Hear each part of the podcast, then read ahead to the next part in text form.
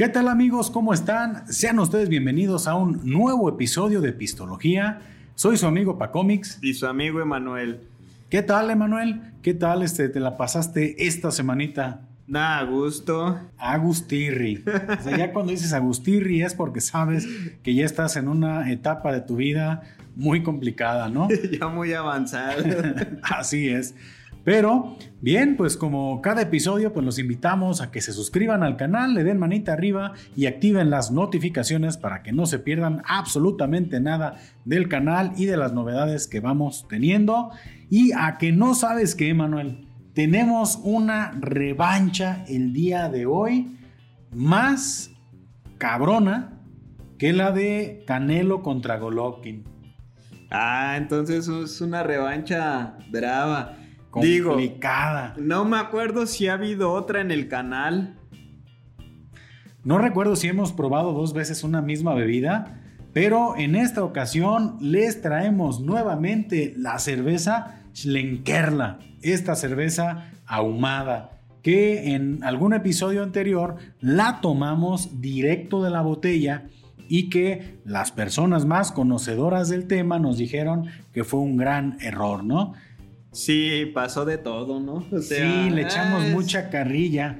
Para nosotros es la cerveza de camisa de viejito. Esa cerveza la protege la CIA y la chingada. No, no, no, que es el servicio secreto. Es patrimonio de la humanidad. Qué blasfemos hablar mal de la Schlenkerla, ¿no?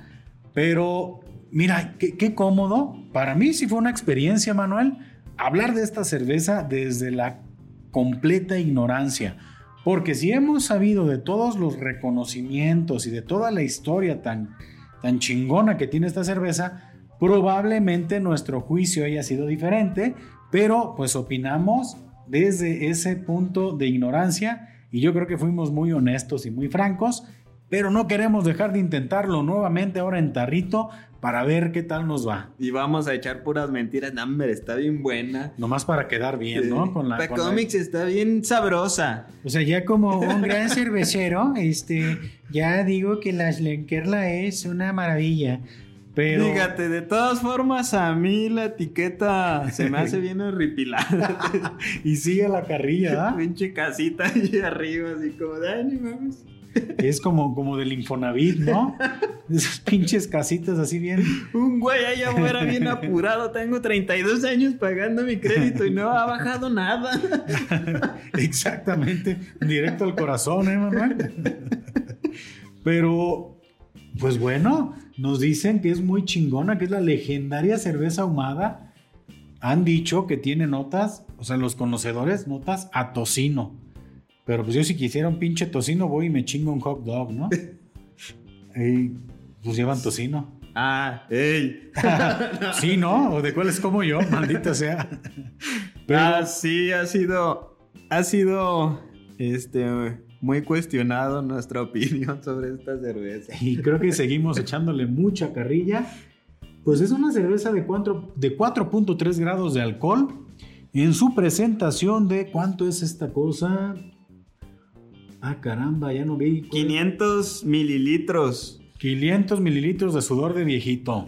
¿Qué tal? Yo creo que ponen a señoras a trabajar y les cuelgan dos botellitas en los sobacos, ¿no? Oye. Y ahí escurre, escurre así toda la ah, esencia. esto es muy mamador, pero. Este. Ya ves, y lo saqué de, de un youtuber. El color púrpura se hacía de sangre. Entonces por eso en la realeza el color púrpura era algo muy... La realeza usaba color púrpura porque el sacrificio para hacerlo era muy grande porque se hacía de la sangre. Oh, muy bien. Eh, o de algún animal muy exótico, no recuerdo. Y entonces, como esto es de sudor de viejito, imagínate ponerte un viejito en chingarar ahí en el cerro. póngame mis dos botellitas en el sobaco. Eso es lo que le da el valor, ¿no? Yo creo que sí, ¿no?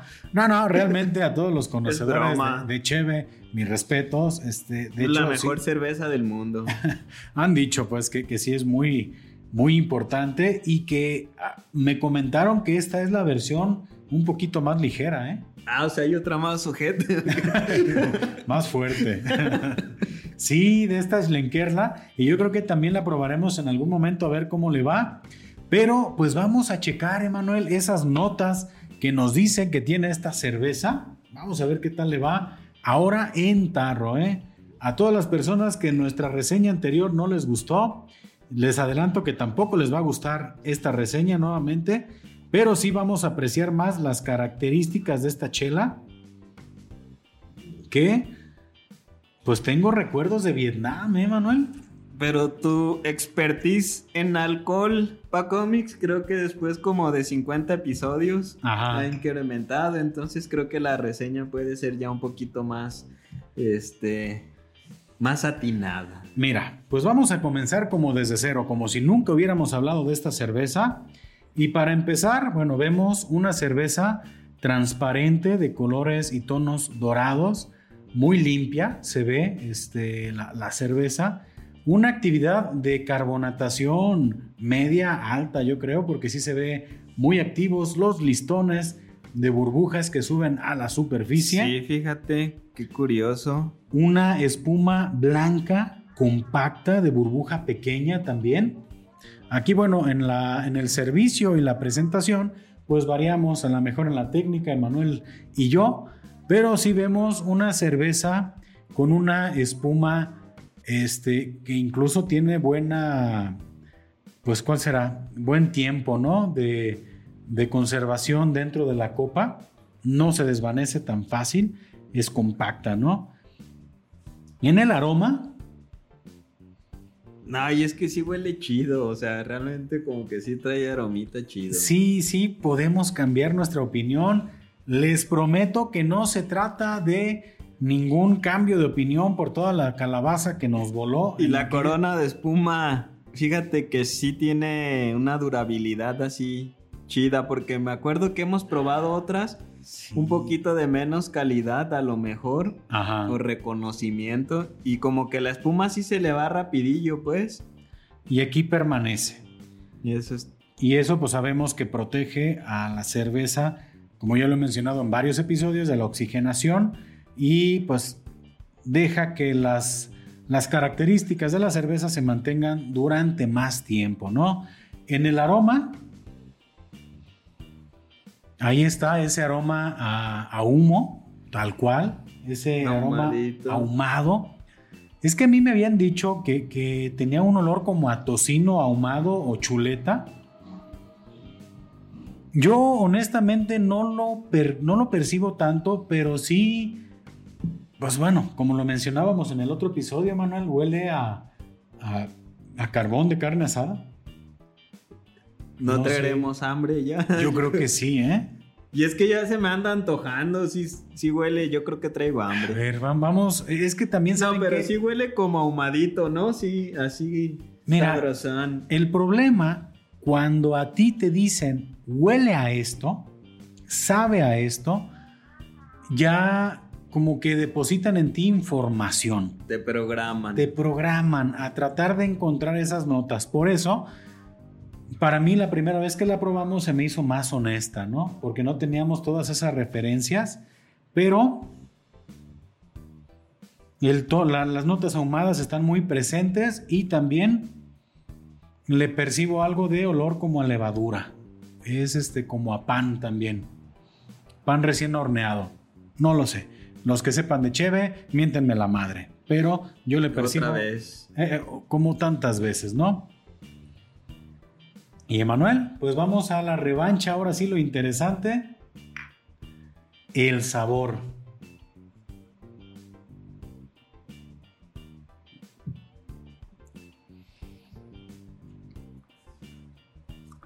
No manches. ¿Sí está buena? Sí, sí está buena. Sí, sí está buena la pinche cerveza. Repite la parte que habíamos hablado, que sí es amarga. Sí tiene, sí te deja la nota al final amarga. Ahí sí en el sabor. Sí tiene, sí tiene esas notas como a, a chuleta ahumado, tocino ahumado. Estoy, ahora sí, lo reconozco si sale, si sale una mano a los que están viendo en YouTube con un maletín lleno de dinero hacia el lugar de Paco, no pregunten por qué es. Ah, rayos, bien vendido, ¿no? No sé, Manuel. está rica, pinche cerveza. Tiene como. También se siente un poquito dulce. Te deja ese retrogusto ahumado. Y. No sé, Manuel. No sé, estoy. Estoy en conflicto con el Paco de ese episodio que la probó por primera vez. Sí será el tema de la botella. No sé, Manuel. A ver, ¿y si le tomamos a la botella? A ver. Vamos a ver. Haciendo puras pinches cochinas. ¿Y si le ponemos Coca-Cola? ¿Y si hacemos una michelada con gomitas?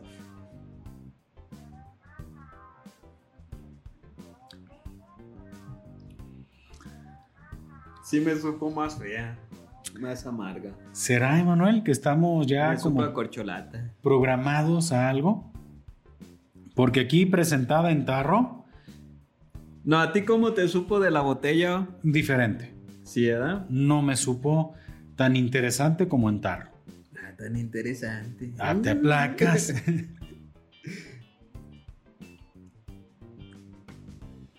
no, sí. Creo que insisto, la, parte amarga ahí está y se mantiene mucho como pues, la primera vez que la probamos. Pero no la siento tan agresiva o, bueno, creo que ayudó mucho a probarla por segunda vez. Sí, el amargor ahí está. Este, ya no es viejito, ya es así como este, crisis de la mediana edad, ¿no? es como sudorcito de, de oficinista que, subió las escaleras para llevar a su cubículo, ¿no? Digo, sí tiene un sabor interesante al final. Este. Y tiene un sabor muy, muy fuerte de ahumado. Así como como el tocino de los cochos de ahí de la plaza. Algo así. como de esas... como tres días ahí asándose. Sí, mira, yo creo que en este segundo round con la cerveza Schlenkerla, pues yo creo que pues ya tenemos una ganadora, ¿no? Yo creo que sí, en este segundo asalto gana Schlenkerla. Sí tengo que decir que no es de mis cervezas favoritas, aclaro pero tampoco me supo tan raro como esa primera vez. Sí. Muy recomendable. Muy bueno, no, no sé. ¿La recomiendas o no la recomiendas, Emanuel? Ah, sí, sí es. ¿Por la este, novedad? Por la novedad. Y sí, tómenla en tarro. Digo, no es mi favorita. No me acuerdo el nombre de mi favorita, pero mi favorita es la que me gustó un chingo. ¿Es la Carmeliten? Ah, Carmeliten. Ha sido mi favorita. La Fesbia. Uf, está muy rica. Este, pero sí cambió mucho de la última vez que la probamos. Y quizá el tema ahí de la oxigenación en el tarro y todo ese show, ¿no? No sé si es programación, no sé si cambiamos de opinión por la calabaza. No sé si es el maletín. No sé si es el mal. Ojalá fuera eso. Pero para tener un poquito más de referencia, permítanme leerles el escrito que tiene esta cerveza al reverso en la etiqueta, ¿no? Dice, la Schlenkerla Lager Helles, ah, ¿ya lo había leído antes o no? No me acuerdo, se me hace que no. Bueno, dice que se elabora con los lúpulos aromáticos más finos de Baviera. Y para no repetir lo mismo, porque ya como que al leer esto creo que ya lo había dicho. No, pero la anécdota que me platicaste tú que te platicó un suscriptor. Ajá, un, experto en cerveza. Sí, que dejaron la puertita abierta ahí del horno y así es como se ahumó. Sí, como que fue por accidente el obtener ese sabor. la vida es por puro pinche accidente. Exactamente, hay accidentes muy, muy agradables en la vida, ¿no? Yo creo que para ellos esta cerveza lo fue. Oye, y en esa época el monje bien corrido, cabrón, dejaste la pinche. Otra vez con tus chingaderas. Ven nomás, todo esto sabe a sobaco de viejito, cabrón. Dejaste la puerta del horno abierta, cabrón, ya se ahumó. Ah, chingada madre. Hacer otro lote y que a la gente le gusta. No sé, no sé si es una cerveza. Yo creo que sí, sí comienzas ya a hablar de una cerveza con un... Mira el copete acá un chingo. Como el de Peña Nieto, ¿eh? Esos pinches chocomiles nomás en lonchería, Manuel, ¿qué pasó ahí? Pásame la canelita, era. es para proteger el sabor. Ah, sí. ya bien experto. Sí, se nota que participas aquí de pistología. Es para proteger el sabor de la cerveza. Está protegiendo en este momento. Este pedo está protegiendo. Es, es un blindaje. Sí, es así como un ejército ahí de gente protegiendo el sabor. Así burbujitas, este, defendiendo toda la las características de esta cerveza, ¿no? Digo, mi opinión sí cambia, recomendable. Ok, por, por experimentar está buena. Insisto, si eres una persona que le cuestan trabajo los sabores amargos, seguramente esta cerveza te va a costar trabajo. Y me dijeron que esta es la más, perdón, la más, la más suavecita. Y creo que deberemos de conseguir de la Schlenkerla las diferentes versiones para ver qué opinión podemos tener, ¿no? Pero cambia la opinión, me reconcilio con Schlenkerla, tenía miedo de probarla de nuevo, pero yo creo que vale la pena. Pasa. Pasa. Pasa la prueba. Lejos. Es buena cerveza. Sí, sí, es buena cerveza. Gracias a todos por sus opiniones todo enriquece. Realmente si no hubiera generado ciertas reacciones la primera vez que la probamos, pues nos hubiéramos quedado en cierto nivel de ignorancia al respecto. Y no hubiéramos dado una revancha, ¿no? Y aquí está. Digo, al Canelo le dieron como 40 millones por pelear otra vez con Triple G. Aquí nomás estamos siendo de gratis. Le dieron 20 pesos. Nada.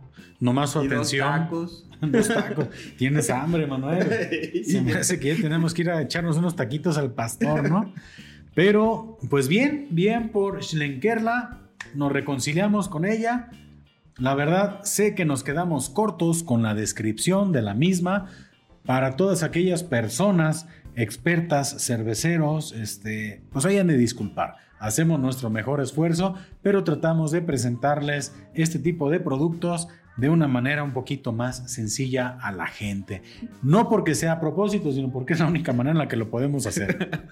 Digo, y, y, pues ya vino aquí un experto y explicó procesos este, con palabras realmente más pues, sus conocimientos en palabras sencillas, ¿no? Entonces, es lo que también a nosotros nos gusta mucho. Nosotros hablamos a lo güey, pero hay gente que ya de repente levanta la mano, viene y ahora sí.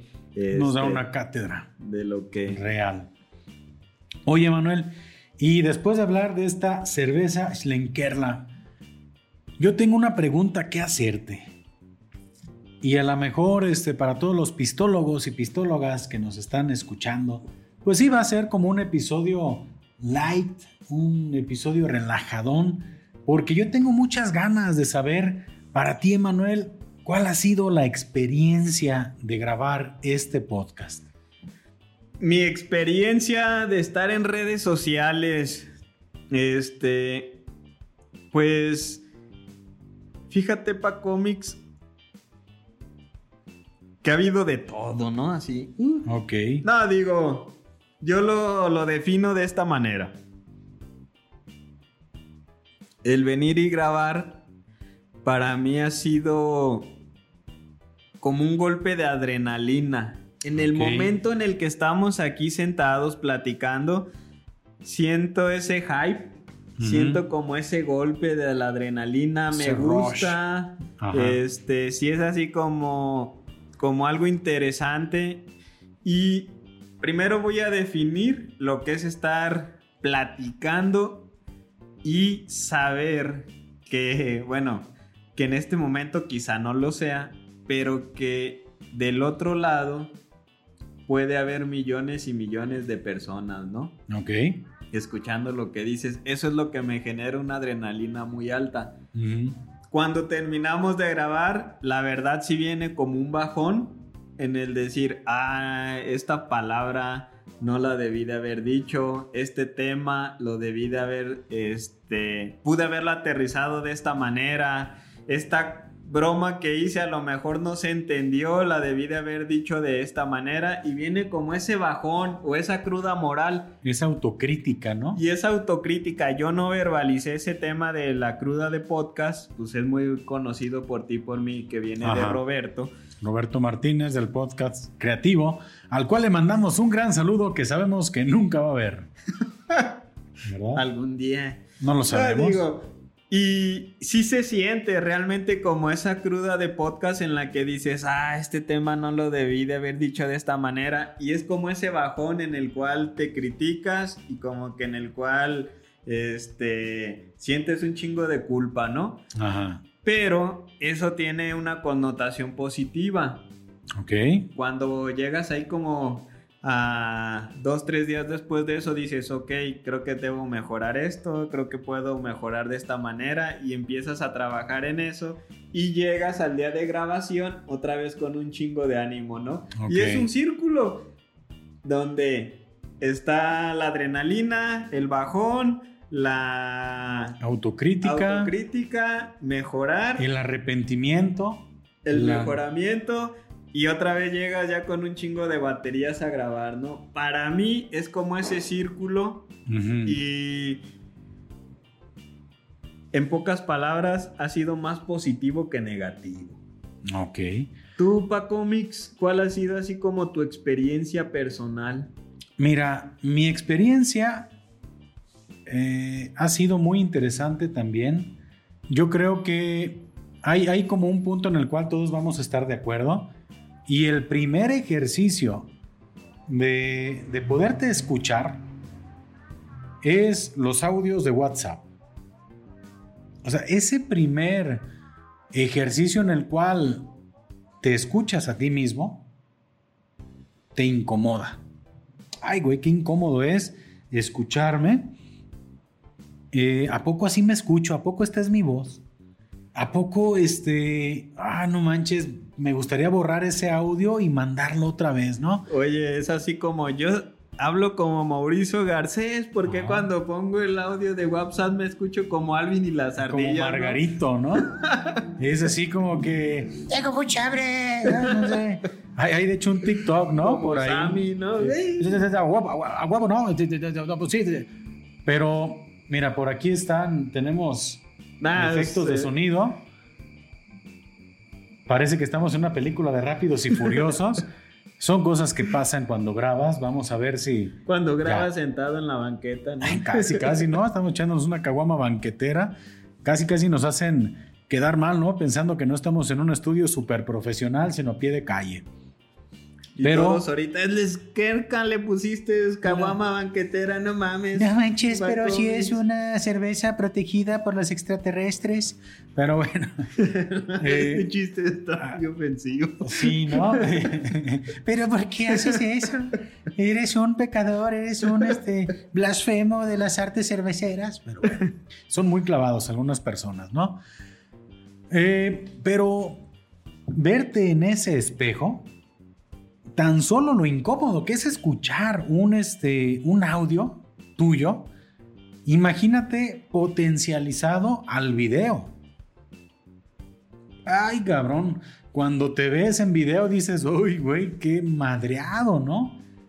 Y aparte, el ejercicio de estar hablando y de tratar de que las ideas fluyan en un micrófono con una cámara, pues es realmente un ejercicio muy padre a nivel personal, en el cual generalmente siempre estás pensando en qué van a pensar de mí.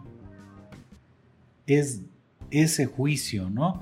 Es primero lo que tú piensas de ti, lo duro que eres contigo mismo y segundo lo que tú piensas que van a pensar de ti, ¿no? Te hace falta que te manden esa imagen motivacional de la frase que más sueños ha destruido es ¿qué van a pensar de mí?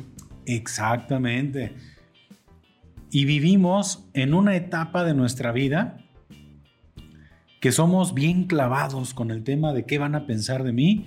Y yo creo, Emanuel, realmente que yo estoy grabando este podcast en esa etapa en la que ya superé un poquito más ese miedo al qué dirán de mí.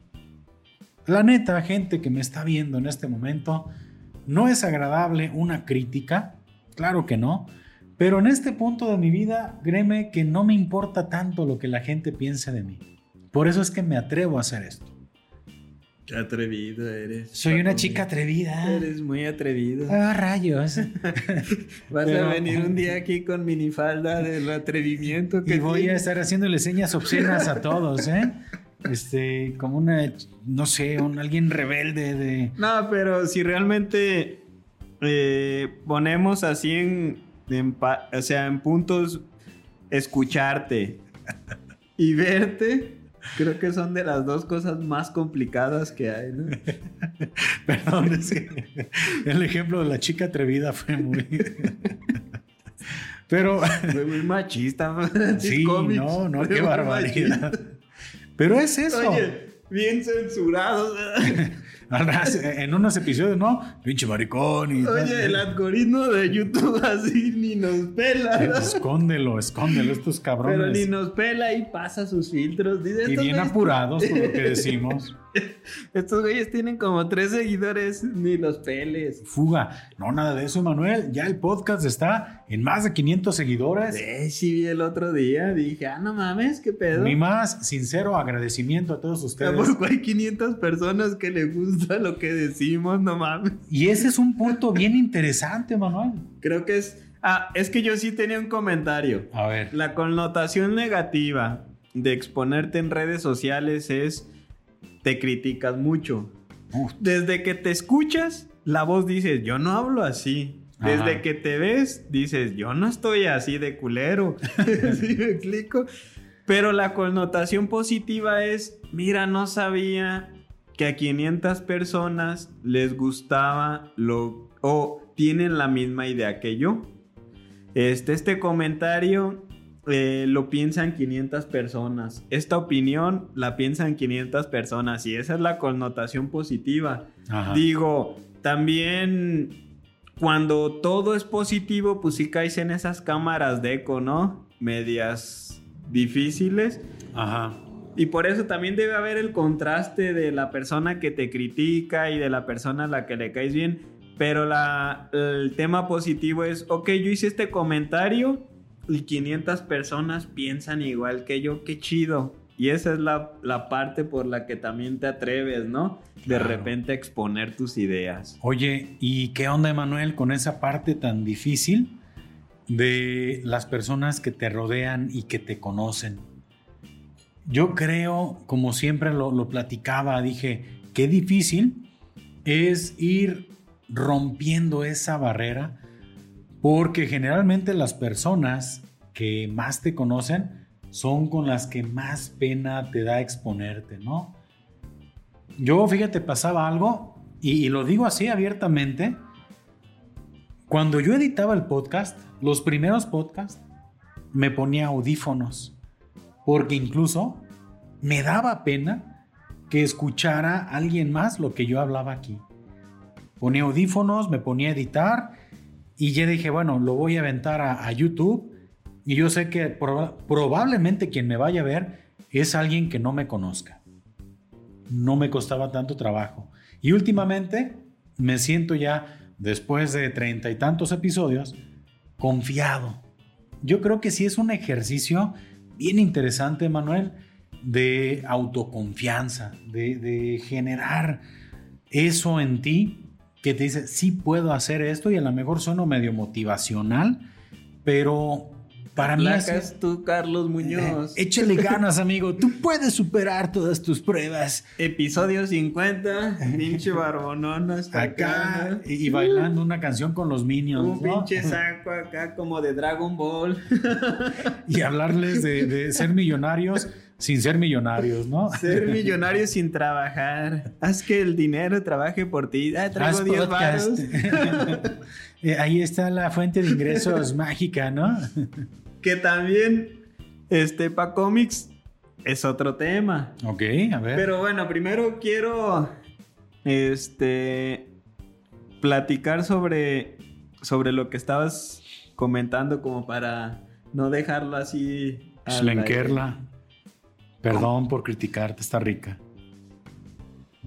no sé, creo que nos cuesta más trabajo.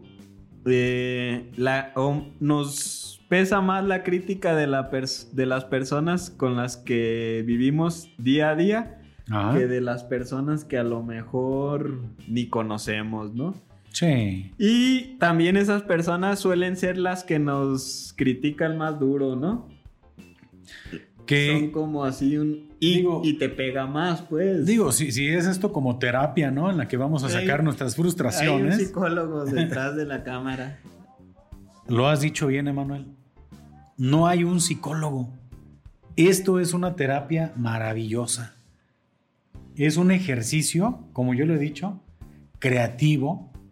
Es un ejercicio, es una válvula de escape tan interesante el, el sentarte a hablarle a un micrófono eh, a una cámara que yo creo que solamente las personas que pasan por una experiencia como esta lo logran experimentar y que probablemente las personas que más puedan criticarlo son personas que no lo han vivido, que no han experimentado la adrenalina, la, la catarsis, lo catártico que es hacer un podcast, ¿no? Es un tema bien interesante en el cual, pues sí, sí tienes la carrilla, ¿no? De la gente más cercana y sabes qué?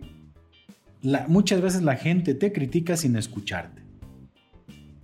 Estoy seguro de que eso sucede, porque hay un, un, tema bien interesante que platicábamos también fuera de cámaras en alguna reunión, Emanuel, y era lo que sucede. En el bautizo del niño del compadre, de ahí. un, tema por ahí perdido. Y era, ¿qué sucede, por ejemplo, con Netflix? Ves un chorro de opciones, ¿no? Ninguna te interesa. Pistología está en ese mismo menú de opciones. En ese carrusel. Exacto. Pero, ¿qué sucede cuando comienzas a ver una película? Random que diga, ¿sabes qué? Ya me enfadé, voy a escuchar o voy a ver esta película, te garantizo que te terminas enganchando con la película, que a lo mejor no, no tenías ni siquiera esa idea de que te iba a enganchar la historia, ¿no?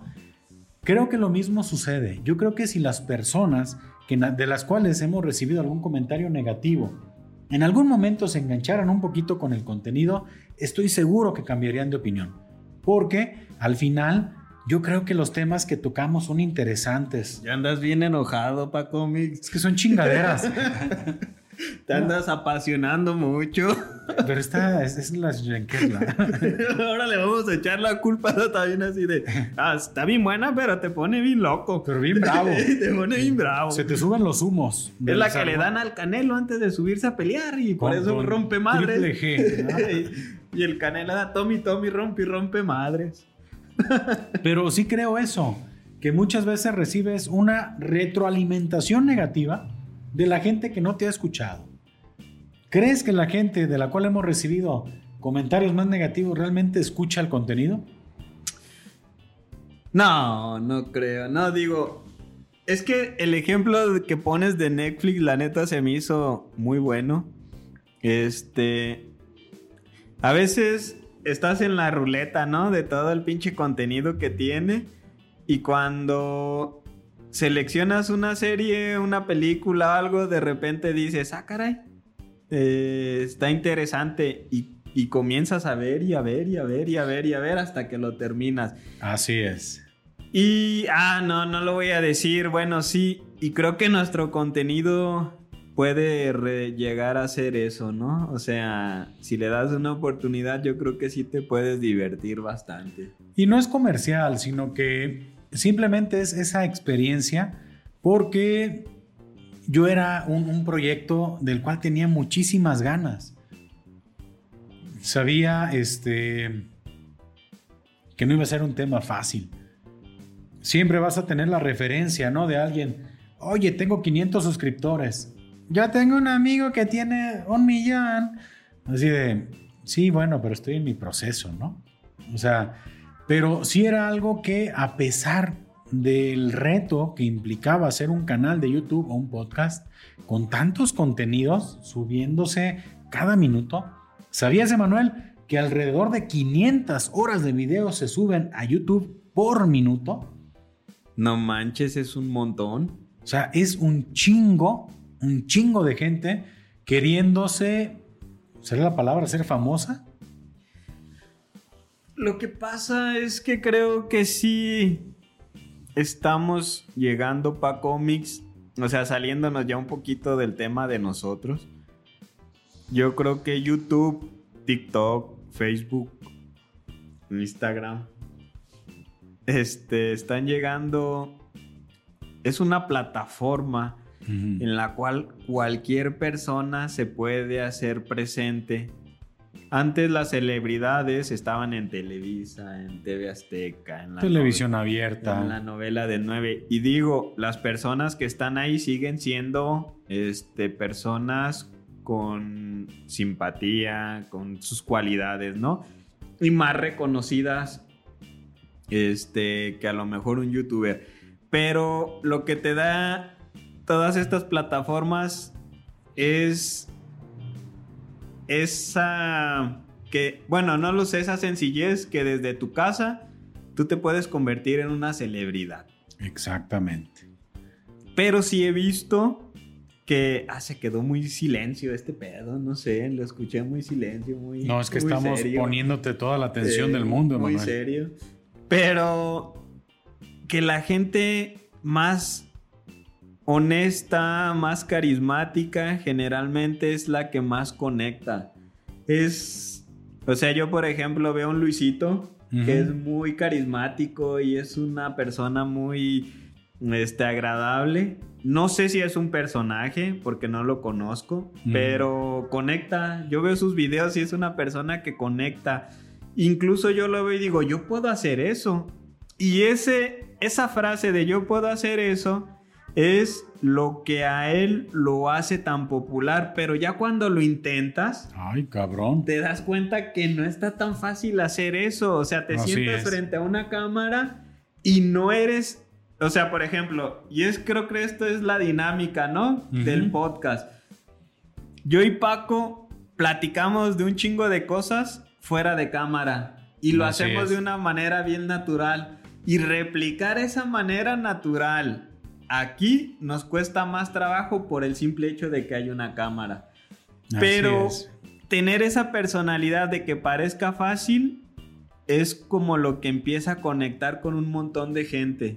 Y puedes replicar en un montón de youtubers esa sencillez y, esa, y ese carisma y te das cuenta que es lo que termina dándole el éxito en las masas, ¿no? Hay una frase, Manuel, que dice que haz las cosas tan bien que parezca fácil hacerlas, ¿no?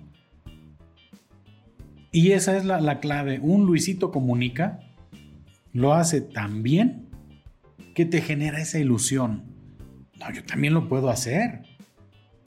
Y agarras una cámara y sale Sammy. No, en la chingada. ¿De Yagualica o cuál? Saludos para Sammy de Yagualica, que sabemos que nos ve cada semana. Esperemos que sí. Y es más, la prueba de fuego es esa. Si haces un comentario. Era un charrasquillo ahí nomás. Si haces un comentario referente a esta mención, comprobamos que efectivamente sigues el contenido semana con semana. Pero es eso. Oye, Roberto Martínez, con su programa de creativo Roberto Martínez y Jacobo Wong con su podcast o su programa Cosas. Los ves y son dos personas sentándose a platicar. Y tú te conviertes en un espectador de su conversación. Y dices, qué difícil podrá ser que dos personas se pongan a platicar. Todo lo podemos hacer. ¿Sorpresa? Que lo intentas y dices, ay, güey, estos cabrones son tan buenos que parece fácil hacerlo, pero te das cuenta que hay un, este, tras bambalinas, hay una preparación, hay un tema, hay algo, ¿no? Que dices, no es fácil hacerlo. Y ese es el reto en el cual se ven este, sumergidos todas las personas que llegamos o llegan a tener como esa ilusión de ser escuchados en redes sociales, ¿no? Porque es un tema muy interesante. Hay que reconocer que las nuevas generaciones ya no quieren ser, ya no quieren ser policías, ya no quieren ser, ya no quieren ser bomberos, ya no quieren ser presidentes, ya quieren ser youtubers, ya quieren ser tiktokers, ya quieren estar en Twitch. Y se dan cuenta que habiendo tanta variedad de personas haciendo lo mismo y siendo también este, pues víctimas de la selección de un algoritmo, es súper complicado poder llegar a tener éxito a menos que realmente quieres hacer cosas que incluso atenten hasta contra, contra, tu integridad física, ¿no? Fíjate que yo creo que hay como tres caminos, ¿no? El de la suerte, porque yo he visto que hay gente que se ha hecho viral por una tontería y después los empiezan a replicar en otros programas y te das cuenta que es gente que no tiene como que las tablas, ¿no? Hay gente que tiene un carisma muy natural. ¿Te acuerdas del uh? Ah, Hay un video muy lastimoso de esa madre. Él, él es un ejemplo, por ejemplo, de eso, ¿no? Este, hay gente que tiene mucho carisma y gente muy joven realmente en TikTok. No, no era el Fua. No, era el Yu. Lady. Lady Wu. Lady Wu, ¿verdad? Sí. Sí, sí es cierto, perdón. Y que llegan. que se hacen viral por. por suerte. Pero realmente el fondo. Pues no es muy profundo. Y hay gente que se hace viral por carisma, y cuando te das cuenta, pues ya tienen un fondo muy grande y vas descubriéndolo, ¿no? Que es el caso, y no lo digo yo, lo dice él, de Franco Escamilla. Cuando Franco Escamilla se hace viral, pues ya tenía él 60 videos en su plataforma y te diste cuenta que era una persona con un montón de fondo, ¿no? Y yo creo que las nuevas generaciones, pues yo veo que los TikToker para cómics actuales son muy jóvenes. O sea, son gente de 21 a 25 años. Menos. Y son gente. 18 años, ¿no? De 18 a 20 tantos años y son gente que tienen 40 millones de seguidores, ¿no? Y que es un contenido muy fresco y es un contenido que la neta, este, llama mucho, es muy entretenido. Este, y desde su posición tienen mucho que decir y a la gente nueva le gusta mucho, ¿no? Lo que comunican. Sí. y eso también es, creo que es como el, punto más sólido de hacer carrera dentro de, este medio, que es tener un contenido profundo y yo creo que sí tener de repente ese carisma y saberle explotar. Tener claro a quién le hablas, Emanuel aterrizada de una manera muy sí, Mira, por ejemplo, nuestros temas, o sea, para empezar, pistología, pues te habla de bebidas alcohólicas, ¿no? En un inicio. Automáticamente nuestro público ya es para mayores de edad. O sea, ya, ya tienes un target. Después, pues llevamos a cabo una conversación de temas que, para, o sea, que por lo menos para personas de nuestra edad hacen sentido. O sea, tú y yo no podríamos de, hey, ¿qué onda con tu primer ligue, güey? O sea, ah, dices, eso pasó hace tantos años. O de repente cuando, ¿qué onda cuando conoces a tu suegro, güey? Tú eres el suegro ya, no mames. Exactamente. O sea, ¿qué onda con tu primera chaquetita? O sea, no mames, eso. Bueno, tú ya te acabaste toda la chamarra. o sea, eso ya, ya fue en blanco y negro, ¿no? Entonces, pues te vas dando cuenta que tu contenido pues va evolucionando a otro tipo de personajes o, de, edades o de personas en los que si yo quisiera conectar con una audiencia más pequeña, pues me quito esta gorra negra, este color negro, pinto aquí todo un, un, asunto colorido, fosforescente, neón, me pinto un copete azul, un mechón, este fuchsia, este, y wow, chavos, vamos a hablar de cosas súper... Pero no, realmente el contenido que nosotros tenemos, pues es un contenido más formal. Imagínate que en un episodio hablamos del poder de la hora y de la ansiedad y del estrés. O sea... Y es que son cosas que estamos viviendo y es lo que podemos platicar, ¿no? Por eso es, bueno, la recomendación, la verdad, para todas las personas. ¿Cuál es la recomendación para cómics? Que lo intenten. Y es que está chido. Inténtalo. y yo oí una frase que decía, ay, y a lo mejor lo recordarás para cómics porque lo platicamos. Hay más gente haciendo podcast que gente escuchando podcast. Completamente de acuerdo. Entonces, hay mucha gente intentándolo y está chido. De alguna u otra manera te va a quedar algo positivo de eso, ¿no? Yo creo que debes de enseñarte a capitalizar esa experiencia, el, tema de atreverte a hablar a una cámara, de, de forzar que tus ideas salgan y caminen y tengas una conversación fluida en un micrófono, es un ejercicio excelente de comunicación. Independientemente si te haces tendencia o te haces viral, yo creo que para ti este sería un gran, gran ejercicio. Y no es que todos hagan podcast, simplemente atrévete a hacer algún contenido el cual este, no lo veas como único fin el hacerte famoso, aunque esa es la ilusión de todos, ¿no? Ser escuchado por más gente. Pero si te enseñas a capitalizar esta experiencia, vale mucho la pena y realmente no necesitas de tanto. Yo, por ejemplo, creo que los skills o habilidades es algo en lo que debes de trabajar y estar frente a una cámara es uno que debes de palomear, ¿no? Por supuesto que sí. Porque hoy es una cámara, pero esa cámara también se puede traducir en hablar en público en frente de 30 personas. Es una sensación más o menos parecida. Aunque puede ser diferente, pero lo sientes de la misma manera ya cuando lo estás haciendo. Es un pánico escénico el que da, ¿eh? Y yo creo que lo comienzas a superar conforme lo vuelves a repetir y es un fenómeno que sucede incluso con los invitados que hemos tenido, ¿no? Siempre es, oye, ¿y qué tal? ¿Y cómo me vi? Y no me gustó esto, y creo que hablé de más, y creo que hablé mucho, y, y es así como esa autocrítica tan complicada que todos generalmente quieren una revancha como esta cerveza.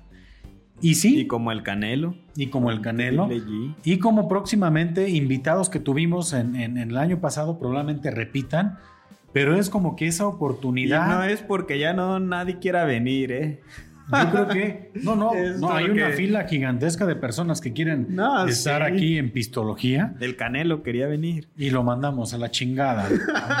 Ábrete. O sea, nomás agarras puro bulto, cabrón. O sea, no, agarras puro rivales a modo. Entonces, pues, ay, sí, ahorita nos parte la madre. ¿eh? Y el Oye, día que quiera venir, ya bien quemados, ¿no? No, no te creas, Canelo. Gracias por voltearnos a ver. Gracias. Eres un gran campeón. Oh, campeón de campeones. Campeón de campeones. Libra por libra. Pero es eso. Yo creo que al final, si te atreves, vas a tener este, una experiencia muy, muy interesante. Y pues para mí es ese como el, punto medular de este episodio.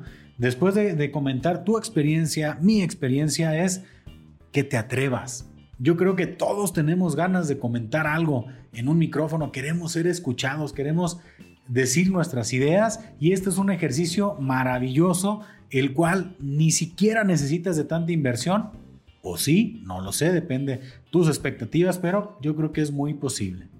Y pues la palabra es atreverse, este, para cómics.